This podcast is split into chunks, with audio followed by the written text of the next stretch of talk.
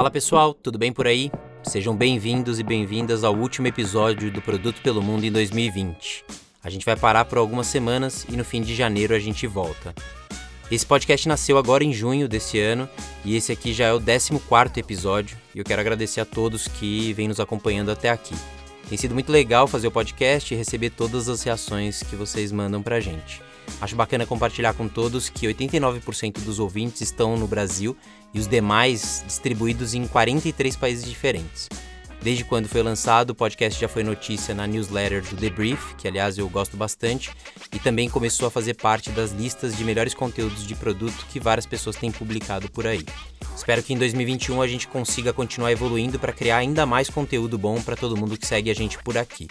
Para fechar essa temporada, a gente recebe o Data Product Manager do Miro, direto de Amsterdã, Felipe Leite. Seja bem-vindo, Felipe. Obrigado, Guilherme, por é, convidar aí. Sou super fã da podcast. Tenho ouvido bastante episódios aí. É, experiência legal que a galera conta, é, referências boas para seguir. Então, super grato aí de ser convidado. Vamos lá. Legal. Cara, você é formado em engenharia da computação, começou a carreira na área e quando entrou na OLX em 2017, você atuou primeiro como engenheiro de dados.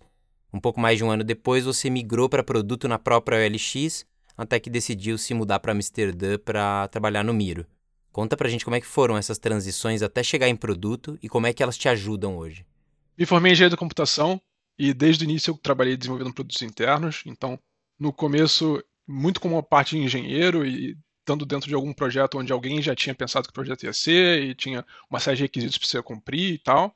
E eu não achava que isso funcionava tão bem. Eu acabei trabalhando em alguns projetos que eu sabia desde o início que não parecia fazer muito sentido e que no fim das contas isso não ia ser usado, ou tinha formas melhores de resolver em menos tempo, ou mais simples. Me incomodava ficar gastando tanto tempo nesse tipo de projeto. Apesar de aprender muito, assim, eu sou muito grato por esse período inicial, porque foi realmente um aprendizado muito grande na parte de engenharia. Uhum. E aí, um dia, quando eu estava trabalhando nesse formato, eu vi que um professor meu da PUC saiu da Microsoft, ele era diretor da Microsoft e foi para OLX como gente de Big Data na época, e o que ele queria né, montar na OLX, principalmente, era um time de experimentação, porque trabalhava na, no Bing, né, na Microsoft, e lá a experimentação era essencial para o desenvolvimento de produto. Tudo que eles subiam para produção era com um experimento, tinha uma grande série de métricas ali que foram validadas e não sei o quê.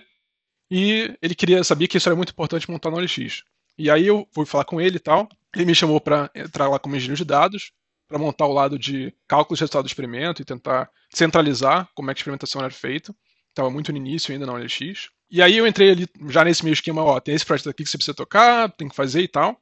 Mas eu já rapidamente vi que na OLX as coisas realmente funcionavam diferente. Então você tinha o time de produto, ali comecei a ter contato com, os PMs, ver como é que a dinâmica funcionava. E ter contato também com o PM do time, o Beluf, né? Também grande aí com a galera de produto, Product Camp e tal. Fiquei trabalhando com ele um tempo, aproximadamente um ano. Nesse tempo, o Beluf estava ajudando o time de experimentação e também vários outros times ali dentro, na, na OLX. E aí, depois de um tempo debaixo dele, eu comecei a entender como é que as coisas funcionam e achei que fazia sentido eu começar a exercer aquele papel, porque eu estava começando a ter um domínio muito bom no tema de experimentação.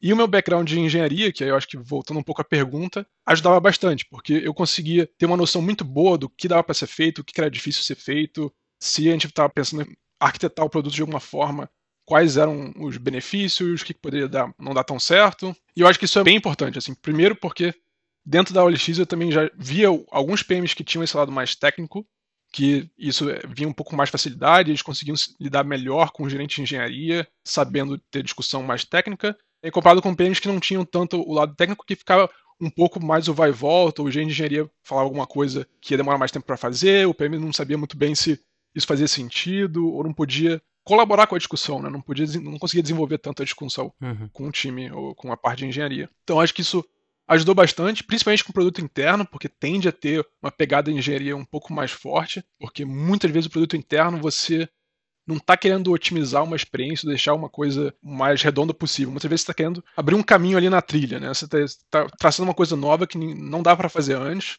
Então tem muita questão de você saber o que, que dá para fazer, o que, que é simples fazer, o que não é. Legal. Acho que a maioria dos ouvintes já deve conhecer o Miro, mas de qualquer forma é legal falar que vocês têm mais de 10 milhões de usuários e a empresa foi fundada em 2011.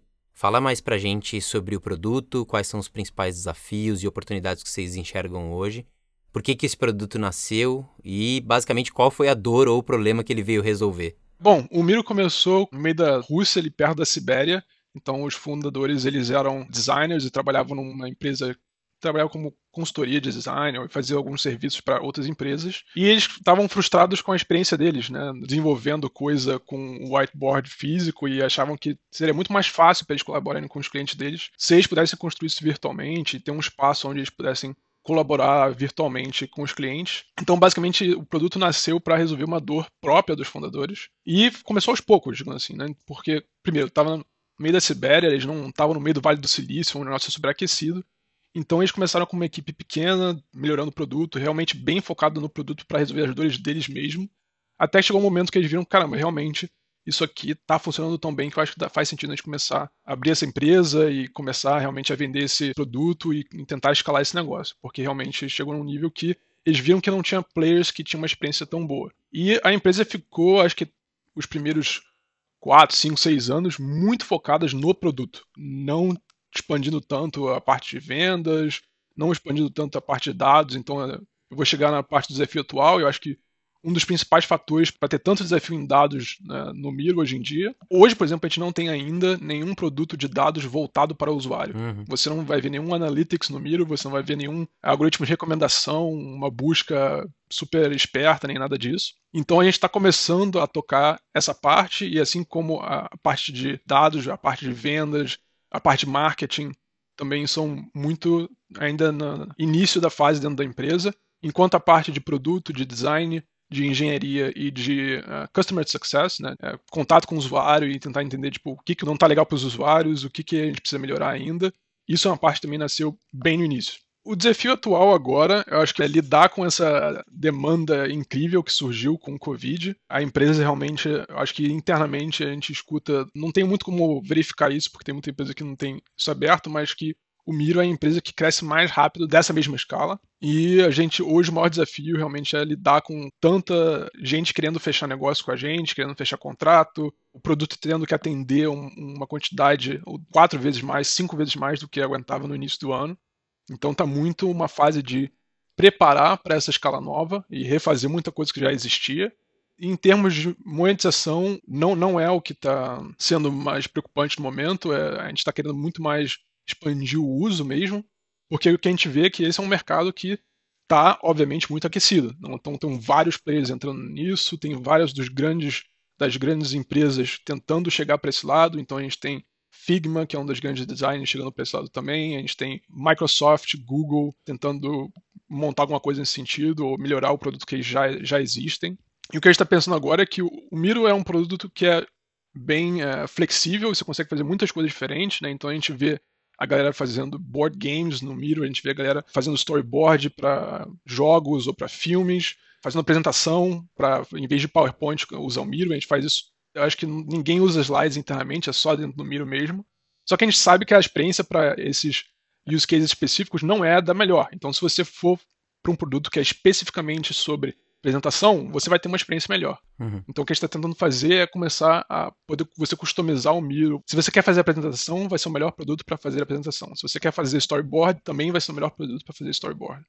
Então esse é um pouco o que a gente tem em mente e está tentando atingir. E obviamente priorizando para os use cases que têm maior potencial hoje em dia. Então, uhum. por exemplo, é, workshops, é, reuniões. Então hoje você tem uma experiência ainda muito quebrada em reunião com é zoom, é miro, é compartilha a tela aqui, peraí, o áudio tá, tá cortando, não sei o quê. Então, esse é um potencial, não sei o quanto a gente vai de fato explorar, mas a gente sempre vê se tem uma coisa simples que a gente possa mudar para deixar a experiência um pouco melhor.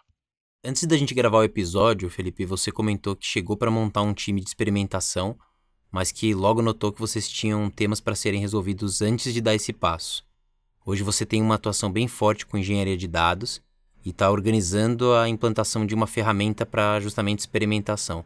Conta mais sobre os seus desafios atuais e como é que tem sido o seu dia a dia desde que você chegou. Eu entrei no Miro realmente para a ideia, né, durante meus papos iniciais com a galera do time, era para eu entrar para tocar a experimentação, vindo com a minha experiência da OLX.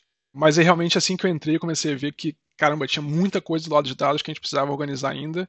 Porque minha experiência na, na OLX também teve um pouco disso, né? Eu entrei ali para resolver a experimentação, mas ao longo do primeiro ano, ali do segundo ano, tinham várias coisas que eu vi que se a gente tivesse feito um trabalho melhor no início, se a gente tivesse resolvido no início, todo o ciclo de implementação teria sido mais fácil. Uhum. Então, foi aí que eu comecei a ver, caramba, é, aqui também tá a parte de tracking, né, de você monitorar os eventos dos usuários, a gente precisa dar uma arrumada ainda, a parte de facilitar a vida dos analistas a rodar queries mais rápida, a poder compartilhar os dados com os outros stakeholders das áreas ser mais fácil. Outra coisa que a gente precisa arrumar também são toda a parte de métrica e gerenciamento de métricas, porque hoje ainda tem, acho que é o clássico que tem muitas empresas que ainda sofrem com isso, né, de você tem um, essa métrica num time quer dizer uma coisa, no outro quer dizer outra. Você pergunta para cinco pessoas da empresa diferente quanto que uma métrica X, é, qual que é o valor dessa métrica atualmente, você vai ter cinco respostas diferentes. Uhum. Eu acho que a gente está no momento agora no Miro que é o momento para resolver isso, né? Porque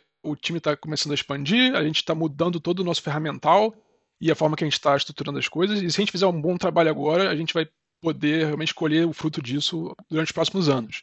E se a gente não fizer isso bem agora, a gente vai penar com isso aí nos próximos anos. Então, eu acho que eu estou investindo bastante nessa parte de, da estrutura de dados agora. Para uma vez que isso já estiver mais organizado, desenvolver a parte de implementação vai ser um pouco mais fácil também. E enquanto isso, né, acho que na OLX eu fiquei um pouco mais de três anos ali, né, algo em torno disso.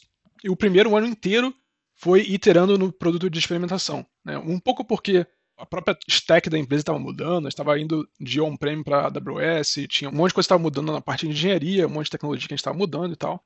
Então a gente realmente teve que pivotar nossa solução também de implementação muitas vezes. Mas eu sei que basicamente você ter uma ferramenta interna de implementação, apesar de ser muito poderoso, e se você fizer um tra bom trabalho aí você tem realmente ganhos muito bons com isso, demora. Não é uma coisa que você consegue fazer de uma hora para outra bem feito. Então a ideia é começar trabalhando com uma ferramenta de mercado que eu considero uma das melhores, porque também a gente tem, com esse crescimento desse ano, tem um monte de gente vindo para a empresa que vem da, do Booking, vem do Uber, vem do Facebook, vem do Google. Uhum. É, e essa galera estava trabalhando com ferramentas é, poderosíssimas, né? Então você chega essa galera aqui, é como você chega um, você contrata um chefe de cozinha que é três estrelas Michelin e você dá para ele o teu fogão ali para ele fazer uma comida o cara não tá podendo exercer o papel dele do, da melhor forma possível. Uhum. Então isso virou realmente um problema crucial pra gente resolver. Eu tô com esse desafio aí de, de dar o fermental pros chefes de cozinha e poderem cozinhar as, as features da melhor forma possível. Bacana. Cara, pelo que eu vi, a empresa tem pouco mais do que 500 funcionários. É, e eu queria saber como é que vocês organizam os times de produto por aí e quais são os papéis que vocês têm dentro dos times. Bom, no Miro, uma organização de time é uma coisa que está evoluindo num pace é, muito, muito rápido. Assim, na OLX eu já achava que as coisas mudavam com uma frequência alta, mas no Miro é não tem nem comparação. Cada mês a gente tem a estrutura de time um pouco diferente, tem esse cargo novo que está começando, agora esses dois times vão juntar, esse time vai separar em dois. Acho que dado que a, que a empresa está numa evolução tão rápida, acho que é uma coisa que é difícil você tomar como modelo a ser seguido. Uhum. Também tem muita coisa que ainda está é, bem desorganizada. Mas, como é que a gente está se organizando? Então, a gente tem. Os times de produtos são é, multifuncionais, né? Então você tem um PM, vai ter engenheiros no time, vai ter um designer no time, vai ter alguém de product marketing. Eu acho que product marketing é uma coisa que, para o mercado que o Miro está, é muito importante, porque a gente justamente está trabalhando com pessoas, com, com PMs, os nossos usuários né, são pessoas de produto também, e também os competidores fazem isso muito bem. Então, acho que isso é uma coisa legal da competição. Nesse mercado está tão aquecido que se você não divulga bem o que você está fazendo, ninguém vai saber que você está fazendo uma coisa diferente. Uhum. E eu acho que no Miro a gente está investindo legal nisso. E você tem essas pessoas de marketing dentro do time de produto, é uma coisa que eu não tinha, não tinha experiência com isso antes.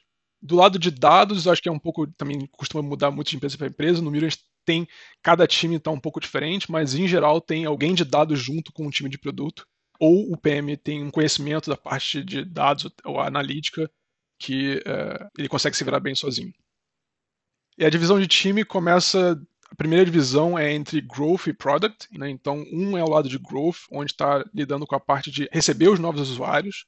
Né? Então, é, vem da parte do website, onde você vai criar sua conta, o fluxo de criação de conta, o fluxo de você também já entrar num, com uma conta paga, com mais features, né? o Enterprise, o Consultant Plan e tal. E o outro é o lado de produto, que está realmente desenvolvendo as partes dentro do nosso canvas, né, do board. Né? Então, o lado mais enterprise, que está pensando como é, que faz, como é que a gente consegue facilitar a utilização de Miro numa empresa de 10 mil funcionários, uhum. onde você tem pessoas no mundo inteiro com times completamente diferentes, com uma quantidade insana de boards e é, documentação que está dentro de board. É, então, é, deixar essa experiência mais fácil e também facilitar a parte de quem está gerenciando a distribuição de licenças dentro da empresa. Nessas grandes empresas, você tem um usuário bem diferente, que é o, o admin da conta, né, que ele vai ter que gerenciar a distribuição de licença para 10 mil pessoas, que não, não é nada simples. Muitas vezes a gente tem um time inteiro para isso uhum. dentro da empresa. Então, é, vai ter uma outra galera de produto vendo essa experiência, esse lado da experiência também. Além de vários outros públicos, eu acredito que o produto de vocês tenha também uma quantidade relevante de PMs e designers usando.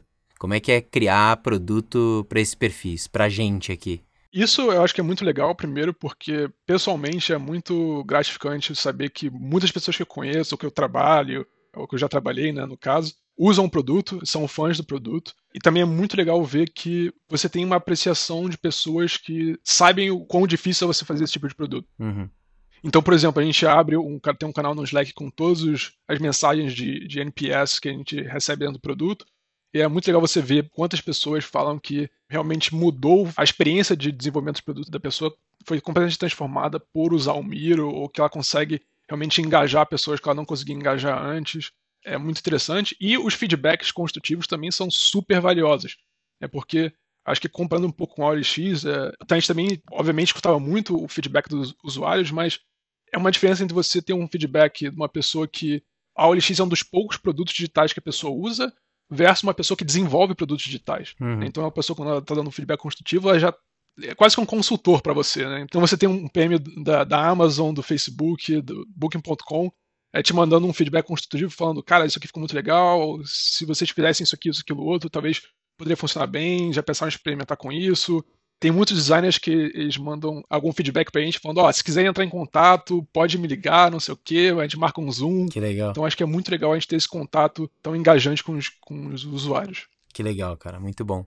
Eu queria explorar um pouquinho, a gente antes de começar a gravar, você estava contando pra gente alguns usos que são, não sei se inusitados, mas que não necessariamente foram pensados pelo time do Miro e que vocês descobrem que as pessoas começam a fazer criações em cima do produto. Qual foi o caso mais curioso, ou os casos mais curiosos e com aprendizado que você teve ao estar em contato com usuários? Bom, um caso que eu acho que foi mais curioso foi saber que as pessoas realmente jogam bastante é, board games no Miro. Então tem muita gente que se reúne aí. É, tem, um, tem uns tweets engraçados da galera falando que usa o Miro designer de dia e druida à noite, ou, ou feiticeiro à noite. é, e aí junta com a galera do time ou a galera amigos e tal para jogar ali, isso é bem, bem curioso. Outro caso bem interessante é, são as empresas né, de, de jogos ou de filme que organizam muito da parte de storyboarding e de quais são os assets que vão usar para cada personagem. E um outro também muito legal, volta e meia aparece um novo dos nossos usuários, são casais ou famílias que usam o Miroboard para organizar tudo da parte pessoal, né? Então, como é que tá a gerência da casa, a próxima viagem. Que legal como é que vão montar o apartamento, né? Então o cara bota planta embaixo do apartamento e bota cada móvel que vai, tá vendo se vai comprar ali, organiza no apartamento para ver como é que vai ficar. E isso que é uma coisa muito legal do, do Miro, que é uma ferramenta que é muito fácil de você aprender a usar. E uma vez que você sabe quais são as ferramentas que existem ali, você começa a pensar em várias possibilidades diferentes, né? Então é, você acaba vendo uma pessoa começa a usar para fazer um brainstorm ou, ou, montar um mind map e o cara começa a ver, cara, mas se eu botasse um mapa aqui, eu poderia começar a planejar minha viagem. Se eu botasse a planta abaixo da minha casa aqui, eu conseguiria organizar como é que eu vou é, reorganizar a casa. Hum. Começa a, a, convidar a família para o board, começa a convidar amigos para o board. Então isso é, é, bem, é bem legal da, da gente ver. E o que é muito legal você ver esses casos diferentes é sempre lembrar que a gente não consegue saber todos os casos de uso que, que os usuários têm e por isso é que é muito importante a gente estar tá sempre validando quem está botando em produção, né? Então para a gente ver, porque às vezes a gente muda uma coisa que a gente acha que não vai às vezes a gente bota uma coisa em produção sem ter pensado em como uma grande parte dos nossos usuários usam isso, porque o uso é tão heterogêneo. Hum. E é por isso que é importante a gente começar a tentar medir melhor né, como é que cada feature está sendo usada, para, primeiro, ver quais são os casos que a gente está servindo é, muito pouco, ou seja, a gente vê um caso de uso que a gente não está estudando, que a gente não está pensando sobre isso. E também quando a gente está botando uma coisa em produção que a gente está pensando em um caso que ia melhorar, a gente precisa saber também casos que a gente pode estar tá degradando a experiência da pessoa. Por isso que a gente tem que ficar sempre atento a como é que as pessoas estão usando e tentar ver o, o quão relevante isso era, ou seja, quanto por cento da nossa população está tá fazendo esse tipo de uso também. Bacana. Cara, qual é a principal habilidade que uma pessoa precisa ter para virar PM no Miro, na sua opinião? Acho que a principal habilidade é, para um PM que entrando no Miro é ter a forma de pensamento sempre focada em estar tá resolvendo uma dor do usuário e ter a capacidade de, da melhor forma possível, identificar quais são essas dores e quais são as mais importantes ou que a gente consegue resolver de forma mais simples para facilitar a jornada do usuário. Então, se o PM já chega com uma ideia do cara, eu sou usuário do Miro, uhum. eu, para mim, a melhor forma de melhorar a ferramenta ia ser essa, ia deixar a minha jornada o mais é, redonda possível, isso não vai funcionar tão bem. Porque, novamente, a gente tem casos muito diferentes. Se o PM está pensando muito introspectivamente ou como que o uso dele da ferramenta está indo, não vai funcionar tão bem. Então acho que esse é o mais importante. E outra coisa é, na medida do possível, já ter uma experiência de trabalhar numa empresa que teve um crescimento tão acelerado, porque isso vem com uma série de desafios. Por exemplo, os times estão mudando muito rápido, então você precisa estar super confortável com. Hoje você está trabalhando dessa forma, amanhã é outra, e dois meses depois vai ser outra também. Uhum. Precisa, na medida do possível, também ser um cara um pouco mais generalista, porque hoje ele está trabalhando, resolvendo. Tá, tá, nesse time. Amanhã vai, vai ter outro, ou o time dele não existe mais, ou não sei. Então tem que lidar bem com esse tipo de flexibilidade. E outra coisa que vem com esse ritmo de crescimento é que os times sempre são menores do que eles deveriam ser. Poder trabalhar com a escassez né, de recursos. Né? Então você, o time vai ser menor do que deveria ser quase sempre, por conta do pace do crescimento da empresa e quantos problemas que está querendo resolver. E a gente não consegue eh, contratar com essa rapidez. Os carros atualizam muito rápido, né? então porque a gente também está contratando é, bastante, então tem um monte de carro diferente aparecendo por aí. Fiquem de olho, por favor. Legal saber que vocês estão com posições que vocês estão contratando. De repente, se pessoas que estão ouvindo o podcast tiverem interesse em se mudar para Amsterdã, trabalhar com um produto global e tudo mais, acho que pode ser bacana para todo mundo saber. A gente sempre fecha o episódio com uma indicação de livro do convidado. Qual é a dica que você tem pra gente, cara? Cara, eu gosto muito dessa pergunta, porque é uma pergunta que eu faço bastante. Eu estou sempre pedindo recomendação de livros. Ouvi bastante uh, recomendação legal aí na podcast. E eu gosto sempre de responder essa pergunta pensando num livro que eu acho que é muito bom e que menos pessoas que estão ouvindo aí provavelmente conhecem. Então, o livro que eu gostaria de recomendar é o Everything is Obvious Once You Know the, the Answer, que é do Duncan Watts. Então, é, tudo é óbvio quando você sabe a resposta. Que eu acho que ele pega uma coisa que é essencial que eu, eu percebi aí no, no lado da experimentação, no desenvolvimento de produto, que você tem a tendência quando você sabe alguma coisa funciona assim, ou o resultado de um experimento é esse, a primeira tendência, a primeira reação é ah, claro, foi isso.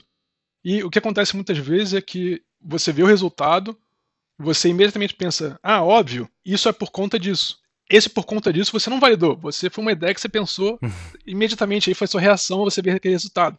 Então você fez um experimento, você viu, ah, aumentou o clique 20%.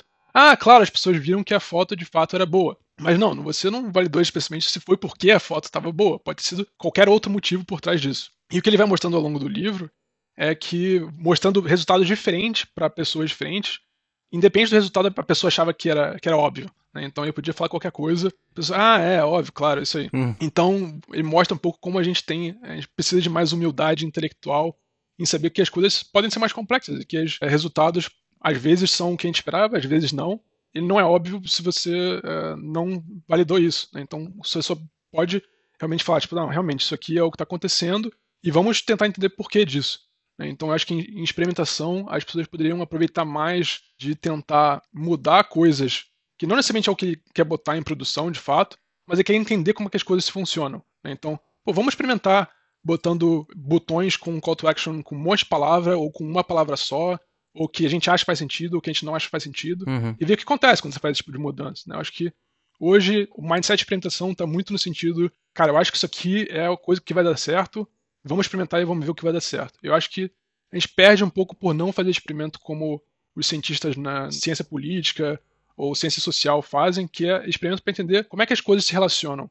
Né? Se eu botar um monte de foto, o que acontece? Por mais que você não tenha a intenção de fato de botar um monte de foto no seu produto, uhum. mas para você entender como é que as coisas se relacionam de fato. Não, e interessante é que eu acho que a gente também faz muito experimento para aumentar a conversão, para resultado, curto prazo. E eu não vejo tantos lugares com o viés de aprendizado mesmo, que, que acho que é um ponto que é relevante pra caramba, da gente aprender, por mais que a gente não acredite que aquilo vai ser o, o melhor a ser feito, o que você aprende daquilo, de comportamento do usuário e de reações que as pessoas podem ter. Então, é, talvez esse viés de aprendizado seja relevante, né? Exato, é, é o lance de você costuma muito tentar otimizar as coisas baseado no que o mercado acredita que é verdade. Uhum. Talvez um, um, bom exemplo disso é, é, você tem um formulário e você sabe, bom, a gente tem que reduzir fricção, é, vamos botar o menos campo possível. Testa, bota dois campos, vê o que acontece, bota dez campos, vê o que acontece. Bota é, descrição em cada formulário e vê se muda alguma coisa. Mas não pensa em disputar. Isso que é o que a gente quer botar em produção.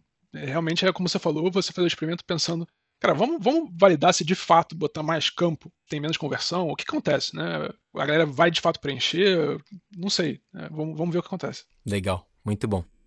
Felipe, obrigado. Foi um prazer falar contigo, cara. Valeu, Guilherme. E parabéns aí pelo podcast. É, e sucesso aí com os próximos episódios. Então, eu vou ficar de olho aí. Legal. Então a gente encerra o ano por aqui. Obrigado pela companhia de todos vocês. Esse foi um podcast produzido pela Mnemônica, com edição de Pedro Moleiro. Eu sou Guilherme Seabra e a gente se encontra na segunda temporada do Produto pelo Mundo em 2021. Abraço para todo mundo.